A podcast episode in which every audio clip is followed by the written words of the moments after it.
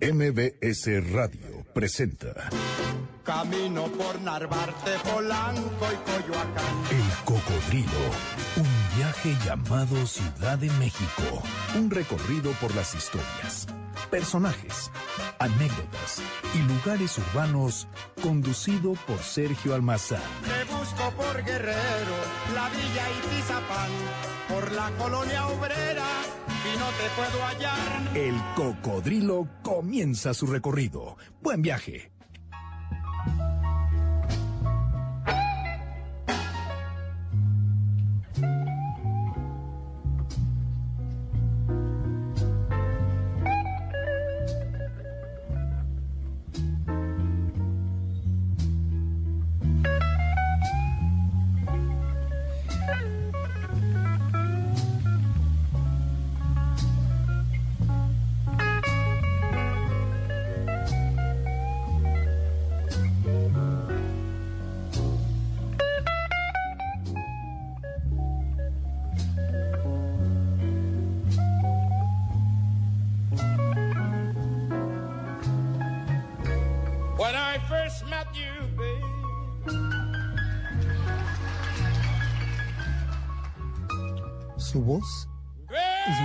Que su guitarra, pero su ritmo es más luminoso que su lamento.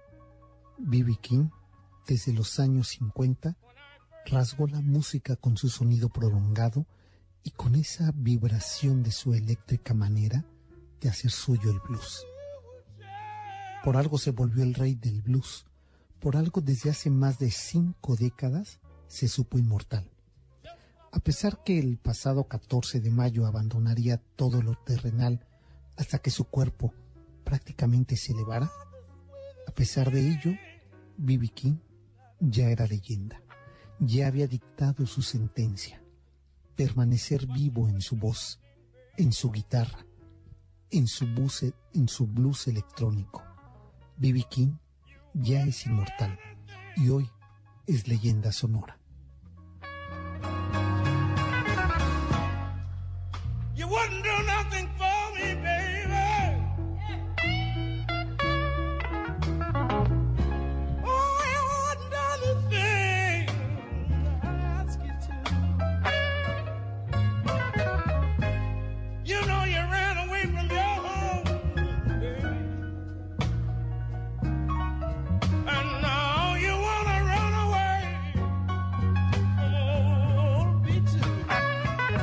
Están? Bienvenidos. Muy buenas tardes, muy buenas noches para ustedes, los que nos están escuchando desde la Ciudad de México.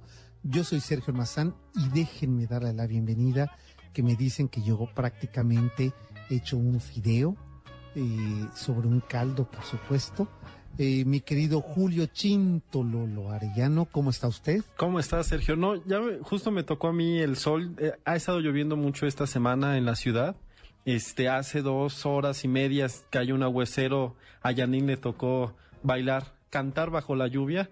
Este, pero a mí ya me tocó los 20 grados que estamos, este, teniendo ahorita con pleno sol, todavía a las 7 de la noche, este 16 de mayo del 2015. Bueno, pues eh, qué bueno que tú no te mojaste como si se mojó Yanin. Nosotros estamos acá desde Salamanca. Nos encontramos en, en este viaje que hemos hecho tristemente por España, pero que bueno, en realidad es que le hemos pasado muy bien y hemos estado recorriendo varios eh, lugares de los cuales eh, hemos tratado de ir reportando con imágenes y con algunos videos muy caseros y muy improvisados. Pero que han Y- gustado mucho. Ahí en nuestro Facebook ha tenido este éxito los, los videos que nos has enviado. Nos queda- tenemos un montón de ganas de, de conocer estos lugares que pocas veces podemos este conocer, inclusive por la mirada de, del otro. Y pues eh, con ese pretexto que, que entren al Facebook para que vean todo lo que ha subido desde allá. Así es, y con esa música de fondo, porque, bueno, el- el mundo y la, y la historia eh, humana, y en este caso musical, pues eh, cierra ahora una, una página, ¿verdad? Era inevitable que hoy se musicalizara el cocodrilo con BB King, ¿no? Este, eh, habíamos, eh, se había elegido temas españoles con el pretexto de, del viaje este, a la península ibérica, pero el jueves murió este músico, eh, compositor, guitarrista importantísimo, no solo para el soul, sino para la música americana y para el mundo. Entonces, pues es una belleza poder escuchar este, su música este, para este cocodrilo, Sergio. Así es, y que nos sirva de, marco sonoro, de, de ambiente rasgado para pues esta noche que vamos a dedicar el programa a un personaje muy singular que déjenme compartirle a la gente que nos está acompañando eh, por el 102.5 eh, FM MBS y si lo están haciendo por internet te van a ver a ti, a mí no. Estamos en www.noticiasmbs.com.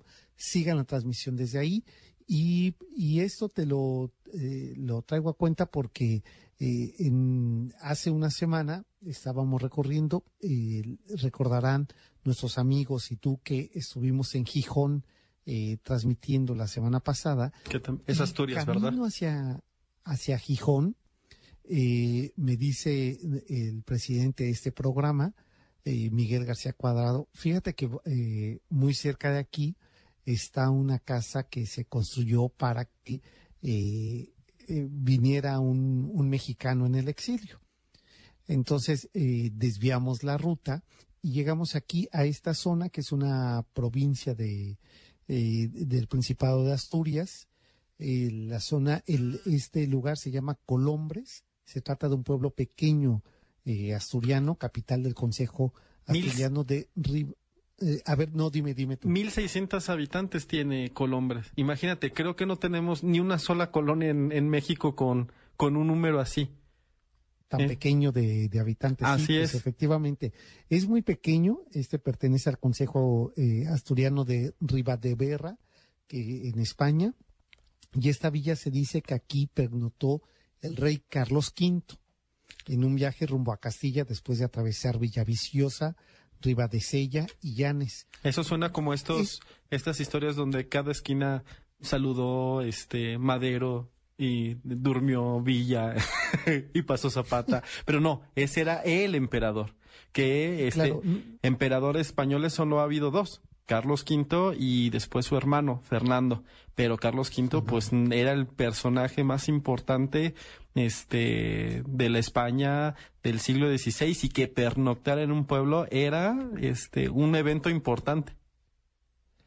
Y, y bueno, ¿y sabes qué es lo que se convertía muy interesante? Es que vas a encontrar que en el camino, bueno, pues es una zona montañosa de, de un verde envidiable, que yo siempre he presumido el, verde de Chiapas o el de Oaxaca, cuando uno va llegando en Chiapas y va sobrevolando, que ves estos tonos de verde, o en Mérida, pues eh, acá no pide nada, ¿eh? Entonces, esta zona montañosa en el que uno va recorriendo, está cerca del nos topamos con esto. Del Pacífico, ¿verdad, Sergio? Está cerca del Pacífico. Cerca del Pacífico. La Cantabria, ¿no? Es hacia la Cantabria. La Cantabria, sí, pero el caso de, de Colombres no. Eh, este sí pertenece eh, a esta región, pero no es de las que está en, por ejemplo, no es, no tiene mar, no tiene bahía, ¿no? Está, un poco todavía continental. Está todavía continental, sí, no, no, no tiene bahía, eso está mucho más adelante, pero eh, lo que sí hay que decir que en este recorrido que estábamos haciendo, pues eh, entonces me, encuentro con este, con este sitio, con unas palmeras que no tendrían nada que ver eh, para la región y con un chalet de un azul, de estos eh, tonos en azules y blancos. Iba a decir una marca, una, una, una, una, azul marca mexicana. No, existen desde mucho antes y por eso muchas ciudades mexicanas lo tienen, porque eran los colores de la época, tanto en España como en México, este, tenían estos colores como apastelados. Exacto. Bueno, pues e, este escenario invitó a que bajáramos del carro y, y empezar a hacer el recorrido. Y entonces ahí me entero de este personaje, Íñigo Noriega. Eh, Íñigo Noriega, que va a ser un, personaje importante para Colombres, pero importante también para México. Tal vez el español más rico de, México en el porfiriato. Sí, sí, sí, sí, y tal vez también el que eh, se aventura a hacer eh, industria importante en México, eh, con riesgos naturales, ecológicos terribles. Sí, no para él, pero sí para México. Exacto, no para él, sino para México, claro. Y después, eh, pues ya, ya, no, ya no volver a, Colombres. Sin embargo, hay que recordar eh, un principio asturiano de, los indianos, es que aquellos que salen a hacer fortuna, primero tienen que comprar todo más barato de lo que lo venden. ¿No? Vender mucho más caro lo que compran mucho más barato. Y dos, regresar a su tierra para poder, eh, pues, eh, construir y hacer saber que sí la hicieron cuando salieron como migrantes. Especuladores del siglo XIX. Título de tesis. Hijo, ya, eh, ya, vas a empezar. Pues de ello vamos a platicar esta noche quiero invitarlos a que entren en contacto con nosotros 51 66 1025 tu Twitter eh, es... Julio W. Y el del cocodrilo, que es el cocodrilo MBS. Estamos en la Ciudad de México, es el siglo XIX. Acá vamos a estar eh, eh, en la península ibérica, estamos en Colombres, este, esta región que pertenece al Principado de Asturias, y aquí va esta historia.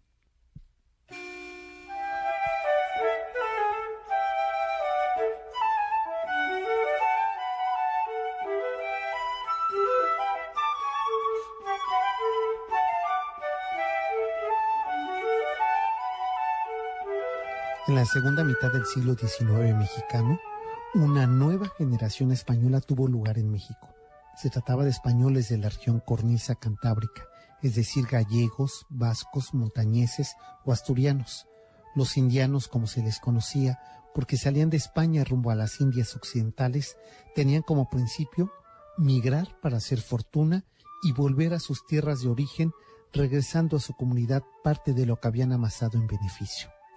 En 1867 parte de Cádiz, junto con sus hermanos Remigio y José Benito, el que más tarde sería el personaje célebre en México, Íñigo Noriega Lazo, un asturiano de Colombres que reclamo por su tío paterno embarca rumbo a México. El Borrego fue la cantina donde Íñigo comenzó su hazaña de empresario en México, primero como empleado de su tío y más tarde, ya casado con una mexicana, Guadalupe Castro, comenzó en el negocio del tabaco y los vinos. Cuenta la leyenda, porque así son estos personajes, hay que tener leyendas, cuenta la leyenda de Íñigo Noriega, que en una ocasión las leyes verdistas impedían que las cantinas estuvieran abiertas toda la noche, por lo que debían cerrar a las doce, para que la clientela no se le fuera a Íñigo Noriega de su cantina y pulquería El Borrego, mandó quitar las puertas. Más tarde, eh, aventuró en la fabricación de tabaco sin tener licencia de salubridad y aduana, por lo que ya siendo presidente Porfirio Díaz le envió una caja de puros El Borrego y pidió audiencia con el presidente para convencerle que sería un error que le quitaran el negocio de la fábrica de tabacos, siendo tan buenos sus tabacos. Este gesto desenfadado del indiano gustó a Porfirio Díaz, según cuenta la leyenda, por lo que lo convertiría en amigo con muchos beneficios. Íñigo Noriega comenzó a amasar fortuna gracias a que logró una concesión de 90 años para desecar el lago de Chalco, convirtiéndolo en una hacienda llamada Martín Jico, con una extensión de 9.822 hectáreas, siendo una hacienda básicamente lechera, dejando en ruina a todo un pueblo ribereño del lago de Chalco. Después de la Revolución Mexicana, esta hacienda de Jico comenzó a sufrir otra fuerte transformación, epidemias, abandono en la actividad agrícola y la sobrepoblación que tuvo lo que hoy conocemos como el Valle de Chalco. Así terminaría con la historia iniciada en la isla de Jico de 1328.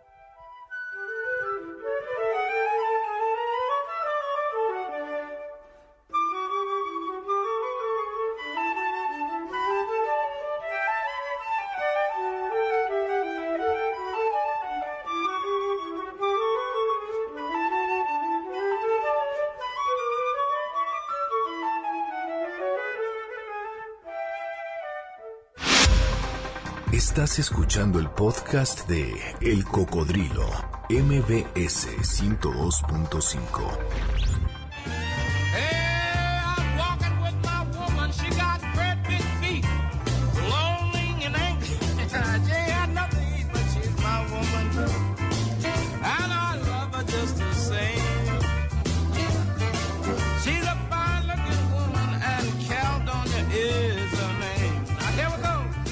estamos escuchando a Baby King en este pues reconocimiento que estamos haciendo a su aportación a la, a la música. Eh, Caldonia es el tema del que estamos escuchando y desde la Ciudad de México está Julio Arellano transmitiendo en la cabina habitual de MBS 102.5 allí en la colonia Anzures y desde Salamanca estamos eh, transmitiendo nosotros en España Acá son las 2 de la mañana con 19 minutos, allá son las 7 de la noche con 19 minutos. Mi querido Julio, hacíamos antes del corte, pues eh, este contexto de quién es Íñigo Noriega, que es el personaje que hoy nos ocupa, después de haber yo conocido este chalet en Colombres, eh, en, en esta villa de la región del Principado de Asturias, cuando yo iba rumbo a Gijón y que me sorprendió porque además hay, una historia común compartida con, con, México y España a través de este personaje. Así es, yo creo que además este poco conocida o poco difundida. Después me buscando un poco de información me di cuenta el número de gente que había trabajado este por, eh, personaje, sobre todo historiadores de la economía, eh, porque era un empresario y porque fue una época donde pues eh, es conocido el fenómeno de la industrialización y pues de la modernización de la empresa mexicana en el porfiriato lo cual me parece que es interesante porque justo hemos platicado pues de el aspecto religioso del vínculo religioso que en el caso de Santa Teresa de Ávila o este gesto eh, de inicio de encuentro con Hernán Cortés como militar y ahora pues un personaje este un comerciante que además pues nos sí, un empresario que nos viene un poco a recordar cómo se resanan las relaciones México-España. Después de la independencia, eh, se tarda mucho tiempo en que España acepte la independencia de México. Es hasta 1836 donde dice, bueno, no hay, o sea, es, es, difícil darle vuelta atrás, ya la habían aceptado las demás potencias, este, Inglaterra, Francia, Estados Unidos, eh, accede, no tiene negociaciones o, eh, diplomáticas cordiales, es hasta el porfiriato justo cuando empiezan a, tener como eh, un trato más cordial entre ambas naciones y muestra de ellos son estos indianos eh, con Íñigo este, Noriega como uno de sus representantes, donde empieza otra vez este, pues a trabajarse en conjunto, eh, pues mucho más que trabajo, porque bueno, le, este, Íñigo le hace un, unos trabajos complicados a, a Porfirio Díaz, de seca el Chalco, suprime Tláhuac, cosas muy casuales, este, Exacto. de las cuales, este, platicaremos a, a lo largo de, del programa. Así es, Julio, y, y, dices algo que resulta muy importante. Primero, tarda 15 años España en reconocer la, eh, la independencia, la consumación de la independencia de México. Y una vez que la ha reconocido, establece o restablece relaciones diplomáticas, pero no comerciales, no políticas, no sociales, sino casi a finales del siglo XIX. Eh, y eso efectivamente es un trabajo que hace el equipo de, de Porfirio Díaz con Limantura a la cabeza, quien eh, dice, bueno, hay que restablecer las relaciones económicas para fortalecer, porque además sabían que acá en, en Europa y en especial con España, habían desarrollado una industria agrícola y minera muy importante, de la cual eh, México requiere para más o menos estabilizar y para el proyecto de desarrollo que tenía Porfirio Díaz en mente, desarrollarla y requiere infraestructura como requiere también gente que lo conociera. Fíjate que estos indianos que al, sí, sí, sí, Julio. Que al paralelo, justo creo que uno, o sea, uno de los caminos, este, indudables tiene que ver con la industria y que España, Francia, eh, Inglaterra se le ofrecerán a México, ¿no? Este, las petroleras, este, eh, inglesas, eh, la, minería francesa y también de telecomunicaciones, el ferrocarril, la agricultura y la ganadería española, pero al mismo tiempo, en 1898 España pierde sus últimas colonias y las pierde contra Estados Unidos. Contra Estados Unidos tiene que dejar a Cuba y vende por 20 millones a Puerto Rico, Filipinas y, el, eh, y Guami. Este, y eso genera un, una, una época donde empieza a haber temor expansionista de Estados Unidos y genera una propaganda de España de decir que los, eh, los hispanos, ¿no? Los que hablamos español y los que tenemos herencia española deberíamos de vincularnos para protegernos de este nuevo imperio, ¿no? Eh, irónicamente, eh, ya, ya no pueden ser ellos, pero entonces que no sean otros. Y eso genera un, un vínculo eh, emocional o simbólico que va a acompañar al de la industria. Exacto.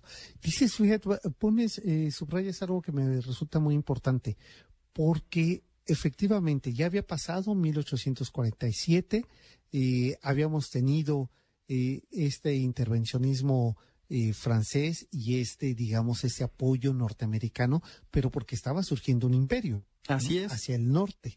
Entonces, esto empieza a hacerle mucho ruido a España.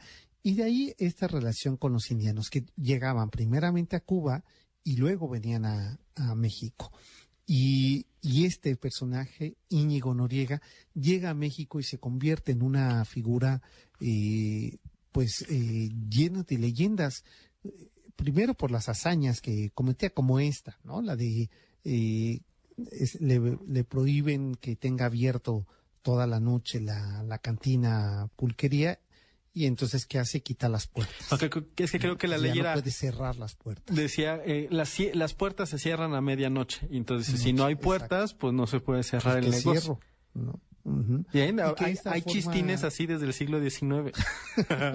Exacto. Seguramente no fue así, pero...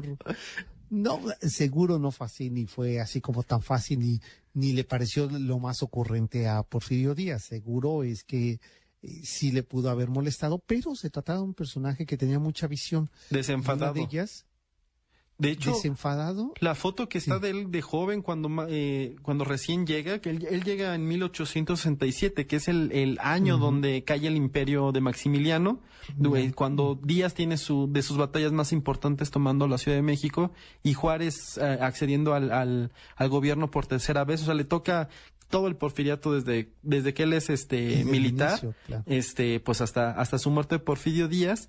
Y Llega, hay una foto de él como a los do, de 1870, donde está desfajado, con el sombrero o el bonete un poco de lado. O sea, en realidad era un, es un, un, hombre, este, práctico, ligero, este, bueno, no sé si divertido, yo le diría así, pero creo que eso va a caracterizar muchas de sus acciones.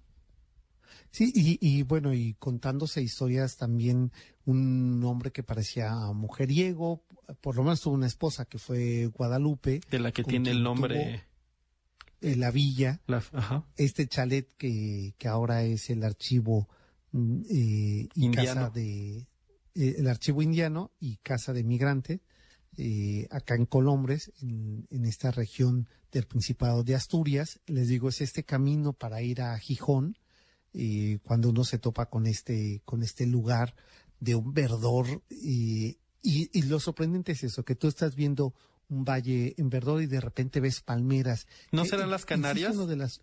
las que nos contaba este el invitado de cuando hicimos el programa de, de, plantas que decía que justo las, las palmeras canarias que están pues no está tan lejos la isla las Canarias no sé si es ese, ese tipo de palmera como las que tenemos acá no no como, eh, sí sí, o sea, unas así de gran dimensión, de gran tamaño, otras un poco más pequeñas y muy robustecidas de su tronco, que eh, lo que me explicaban es que es la acumulación de agua que, que hacen lo que hace que tengan estos tamaños.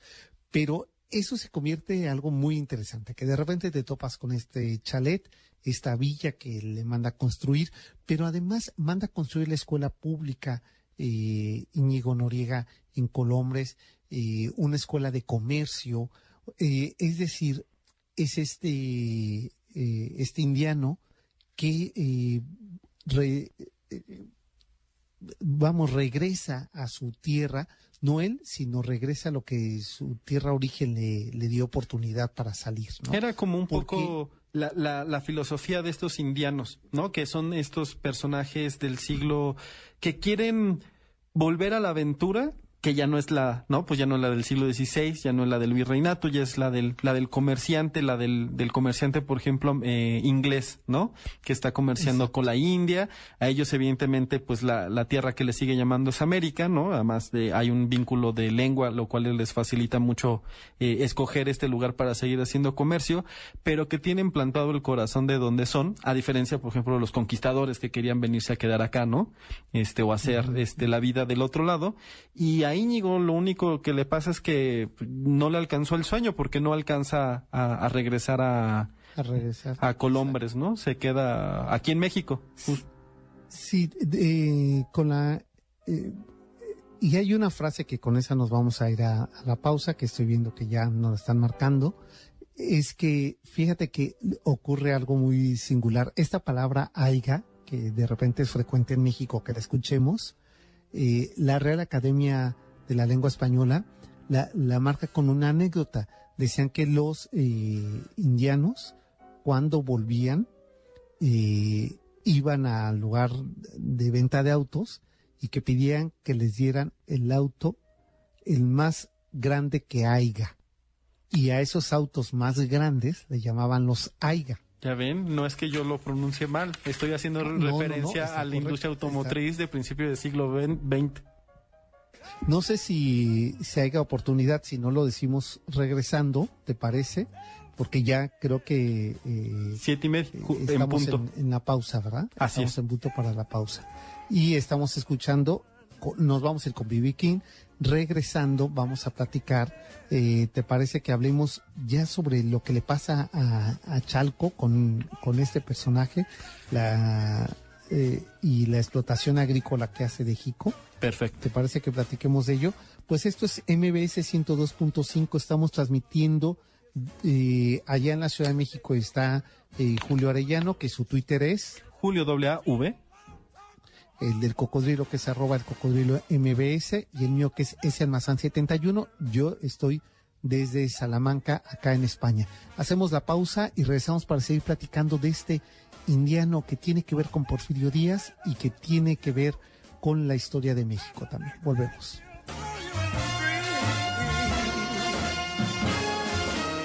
She'll beg you for clothes and diamonds until you're all in hock. And then you'll come home one morning and your key won't fit that lock. Don't ever trust a Estás escuchando el podcast de El Cocodrilo, MBS 102.5.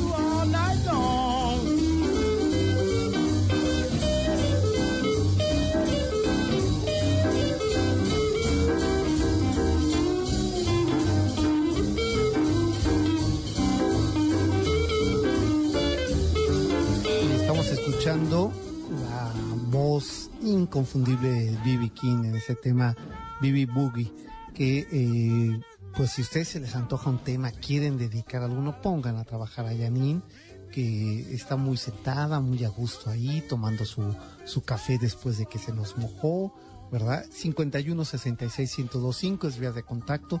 Esto es MBS 102.5, esto es el cocodrilo en un viaje especial que estamos haciendo recorriendo España.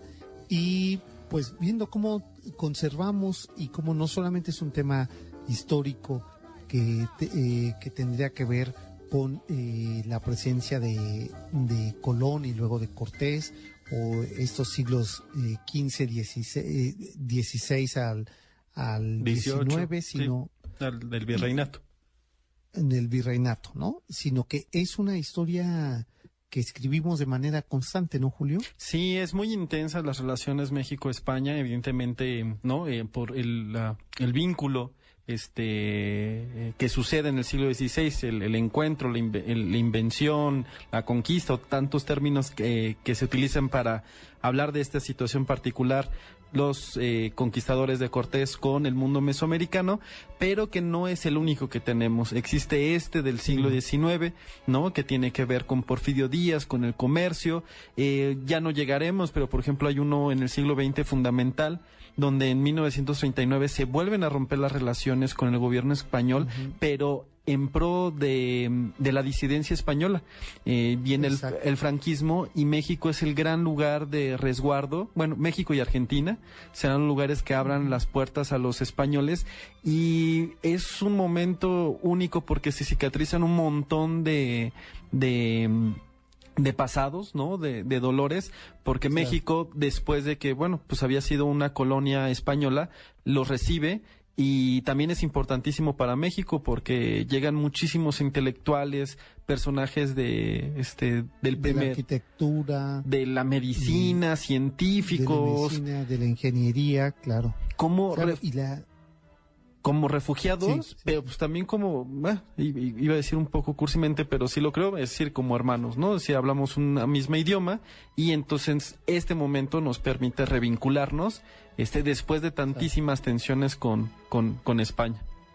Así es. Déjame nada más rápidamente, Enriqueta Páez, que en el Twitter eh, mío, arroba salmazán71, nos está siguiendo. Hasta Dice España que llegó nos su manda Twitter. saludos.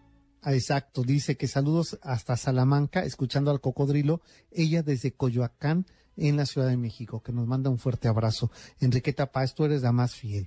Te agradecemos. Estamos ya muy próximos a cumplir nuestro segundo aniversario. Lo recordé ahora que, que leo tu Twitter.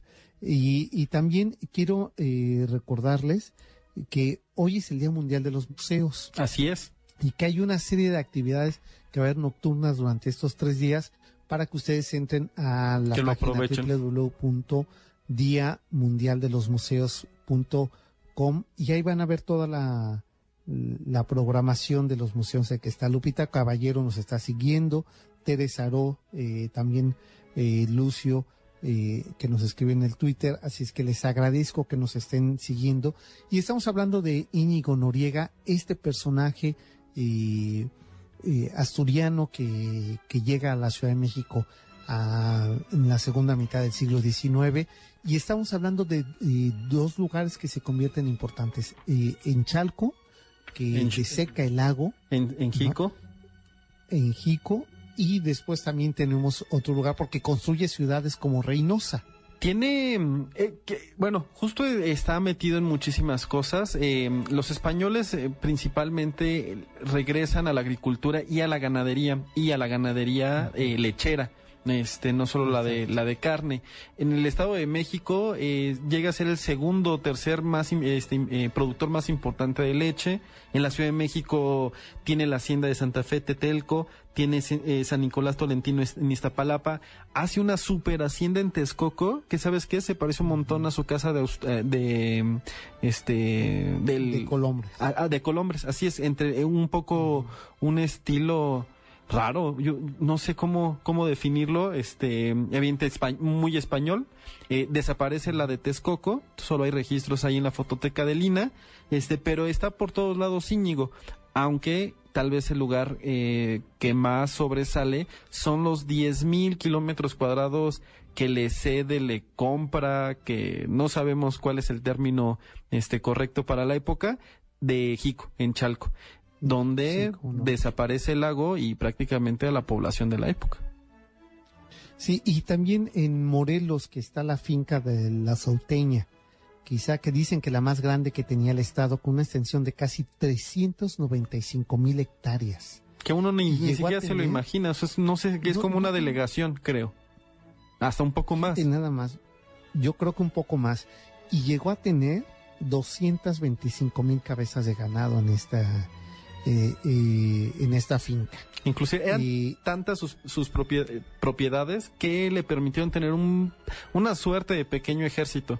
había como unos 200, 300 personas este, entrenadas este, para defender sus, sus tierras.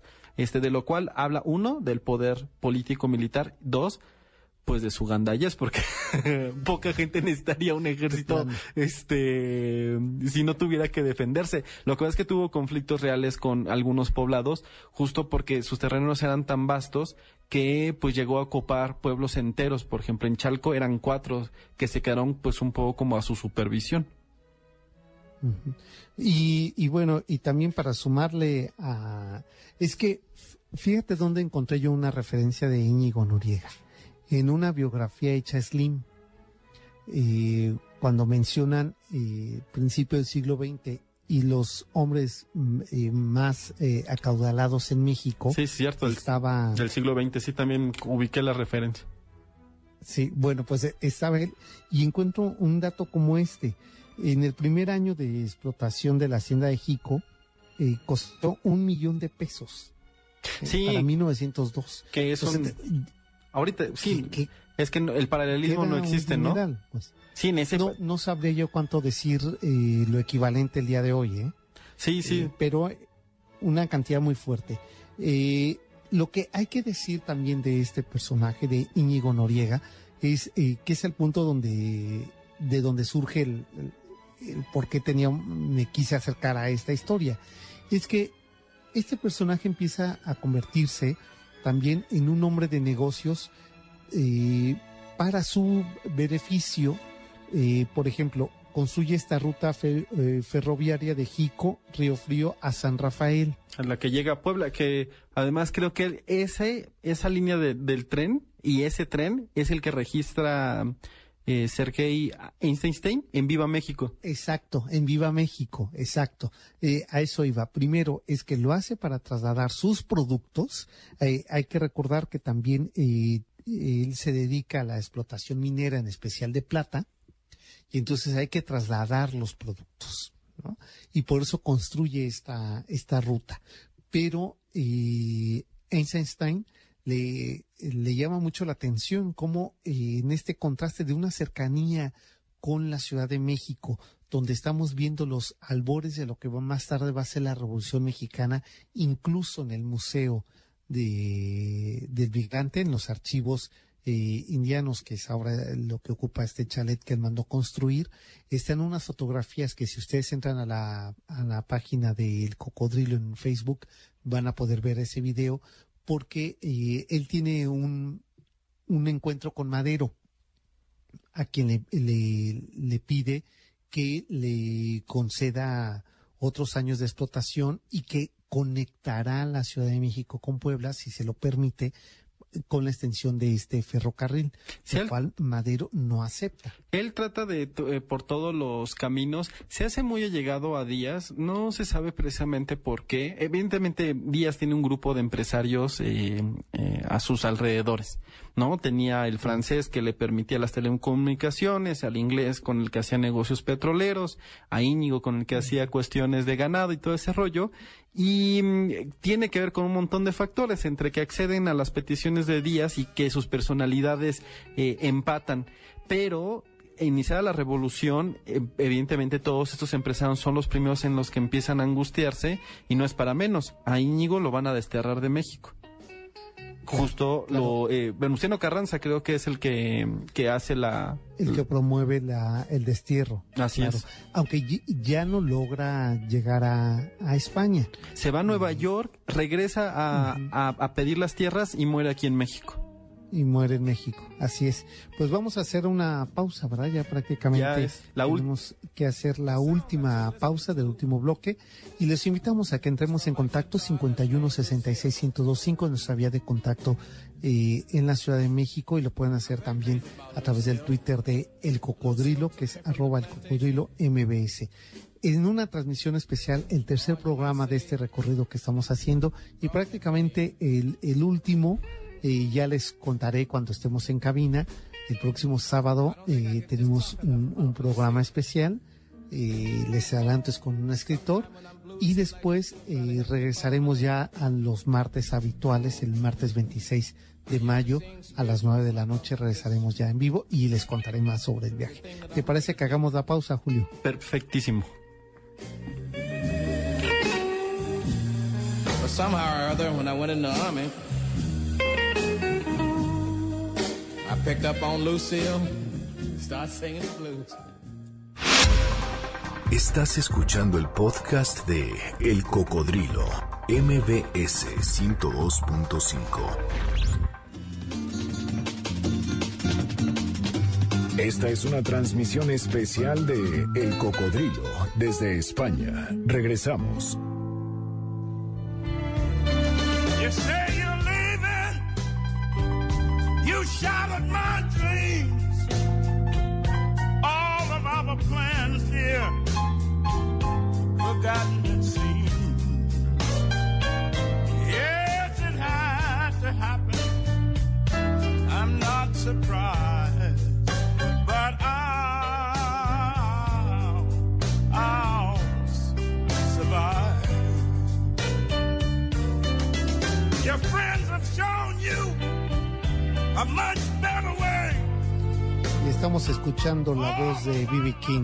Están en sintonía con MBS 102.5 FM, llámenos 51 66 1025.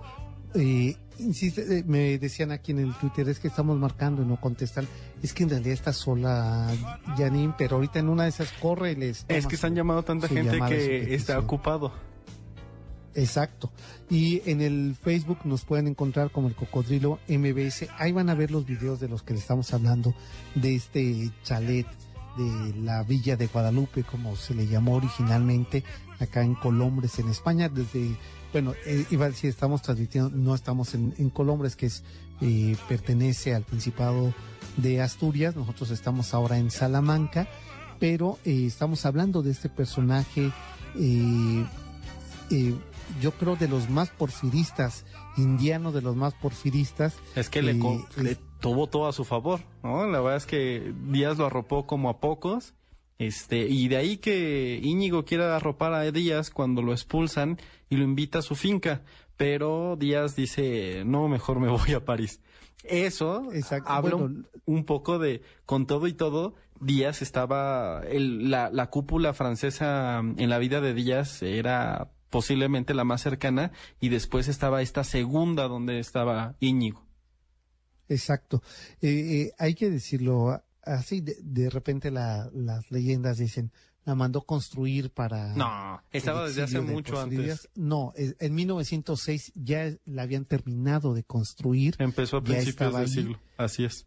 y más bien lo que ocurrió fue se la ofrece aprovechando que ya estaba y aprovechando la relación amistosa que Íñigo Noriega, eh, este asturiano, tenía eh, en esta relación comercial, en esta relación política, en esta relación económica y esta relación amistosa con Porfirio Díaz. Lo que sí cuenta la leyenda, eh, a mí me sorprendía dos trabajos, el de Paul Garner y el trabajo de Pedro Ángel Palau, que no mencionan este hecho, en que es verdad que Porfirio Díaz eh, pasara, no, a ver, no pasa por la casa, no, no la ve de fuera, pero al pasar por España considera que Gijón eh, y considera que esta región eh, este, de Asturias está muy lejos. eh, Pero de su corazón. Que Exacto. De verdad estaba un poco, eh, ¿no? Es, es conocido el gusto por la vida francesa que tiene Díaz. Pues Este, basta ver ciertas colonias de la Ciudad de México. ¿No? Y, y el- y monumentos y, y bueno, y él mismo muchas veces lo, lo enuncia, ¿no? El gusto que siente por, por eh, la avanzada francesa y por, por su estilo de vida y su comida, este, que es donde termina muriendo después de haber hecho unos paseos por Egipto y así muy mala vida de destierro nuestro dictador. así es de, de autoexilio. Y bueno, pues no, no conoce ni siquiera esta, esta casa. Y eso fue justamente cuando abríamos el programa. Esta noche, les decía que camino yo a Gijón, eh, eh, Miguel eh, García Cuadrado, nuestro presidente del programa, me cuenta esta, esta historia. Y entonces eh, me parece antojable visitar eh, este fetiche imaginario del chalet que, que un indiano había mandado construir y que cuando yo la vi que o sea es imposible no verla en el camino ves No, es enorme. eh, ves un camino montañoso ver- eh, de un verdor eh, exuberante y de repente ves esta esta este chalet esta casa en este color Gigantesca, muy- colorida. Exacto. Y con sus palmeras rompiendo, digamos, la, la arquitectura natural del, del espacio, claro que se antoja estacionarse y recorrerla. Bueno, y Uno la además recorre. es, es sede de, la, del, em, de un archivo importante para las este, relaciones México-España del siglo XIX, que es el, el archivo Exacto. indiano. Extrañamente, la, una parte importante del archivo de Íñigo está en Texas, porque los tejanos compraron casi toda la documentación del siglo XIX mexicano. Súper eh, de buen ojo los, los gringos tienen el de Lucas Alamán, el de Mora y también el de Íñigo Noriega. Por eso no son tan abundantes las, las fotos como podrían ser, porque creo que a más Íñigo le, encasa- le encantaba posar para todo, pero en línea, con todo y todo, se encuentran pocas, ¿no? Sí, sí, fíjate que ahí en realidad son, eh, yo creo que no llegamos ni a una veintena de fotografías. de Se que llevaban los tejanos así, compraron lotes completos de, de documentación porfiriana y están en la Universidad de Texas. Y fíjate que hay una, eh, hay un- una carta de respuesta de Porfirio Díaz, que es lo único que está exhibido, y una de esta negación que, el- Que dice, no, Madero. gracias. Exacto, que dice, no, no, no, a mí no me mezcle con él, porque además, pues claro, tenía toda la sombra de Porfirio Díaz, que era con quien estaba combatiendo Madero, y, y es como lo único que hay, y después algunas transcripciones de algunos sucesos anecdóticos, como uno que me llama singularmente la atención y que, eh, digo, por cerrar la historia en tragedia, tuvo 11 hijos con su esposa Guadalupe. y dos de tienen ahí una dos- historia, ¿no? Rara. Una, una historia rara, incestuosa, y además, pues mueren. Pero nunca queda claro entre quién. o sea, ¿entre los hermanos o entre quién? entre no? ellos, sí, Mm. entre ellos. Pues sí. Julio, no armes otra historia. Pues es que si son 11 y no, entonces uno no sabe si la mujer con el hermano, no, bueno. Pero sí, Bueno, ya, tiene ya, no. muchísimos hijos. Íñigo, Sí. se- también una- un dato que me gustó y antes de que, que termine nuestro cocodrilo de hoy, es que suprime Tláhuac. este tiene un problema muy fuerte con los con el poder político de Tláhuac siendo todavía municipio y cuando se reorganiza las delegaciones o bueno como el, el, el aparato administrativo de, de la época pide suprimir Tláhuac un poco en castigo contra este los políticos locales y se lo concede porque además a Porfirio Díaz le favorece. Entonces secó lagos y desapareció territorios. Íñigo Territorio. Noriega Bueno, y además otro dato más para ponerle otro lunar, es que Porfirio Díaz le perdona, le, le condena el pago de impuestos por 20 años, algo así, de sus empresas. Era su compadre, ¿no? Era su compadre, no Sí. me acuerdo quién, o sea, si Íñigo de su hijo de Díaz o al revés, o eh, Díaz de alguno de los 27 hijos de Íñigo.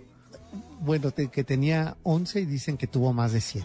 Eh, Eso es parte de la leyenda y este ha sido el personaje que hemos querido traer a cuenta. Si ustedes entran al Facebook de, del Cocodrilo, eh, BBS, van a encontrar parte de los videos y hemos estado subiendo en el Twitter algunas fotografías de este lugar. Lo vamos a seguir haciendo y nos encontramos prácticamente el próximo sábado y, eh, y después el martes nos vamos a encontrar el sábado eh, y el martes 26 de mayo ya estaremos en la cabina habitual de MBS, se nos acabará el sueño de este viaje que hemos hecho y ya les platicaremos eh, qué más vi en esos días de museos también que aprovechamos para que ustedes se acerquen eh, desde eh, hoy eh, sábado, eh, bueno ya domingo y lunes estarán los eh, museos con actividades y ustedes me dirán los lunes está cerrado pues en, En esta ocasión, no todos. no todos, así es que pues una buena oportunidad para visitar museos. Mi creo Julio, ya nos vamos. Pues te está- esperamos aquí pronto, Sergio. Ha sido un gusto estos enlaces España-México. La verdad es que todos los hemos disfrutado mucho y pues eh, sigue el cocodrilo. Así es, y nosotros eh, recuerden la retransmisión de este programa el próximo martes a las 9 de la noche. Nos encontramos el sábado siguiente y el martes ya nuestras transmisiones de en vivo. Pues pásenla bien, muchas gracias a, a todo el apoyo de ingeniería y estas cosas técnicas que nos permiten estar enlazados. Y Mario, por supuesto Janine, también a ustedes, Al licenciado a. Janine, exacto, a todos, eh, a todos eh, ustedes, a ti en especial Julio por eh, estar eh, llevando este nerviosismo. Y sé que por ahí platicaste con alguien que te envidié hasta el- la noche de hoy. Está increíble, Pues, ya después platicaremos de la plática con la oaxaqueña hermosa Lila Downs. Así es, bueno, pues eh, nosotros ya nos vamos, los dejamos con música de B.B. King y recuerden que el próximo martes, 9 de la noche, los esperamos en la retransmisión del Cocodrilo. Hasta entonces, pásenla bien. Don't you know we're riding with the king? I stepped out of Mississippi when I was 10 years old. With a suit cut sharp as a razor and a heart made of gold. I had a guitar hanging just above waist high. And I'm gonna play this thing until the day I die.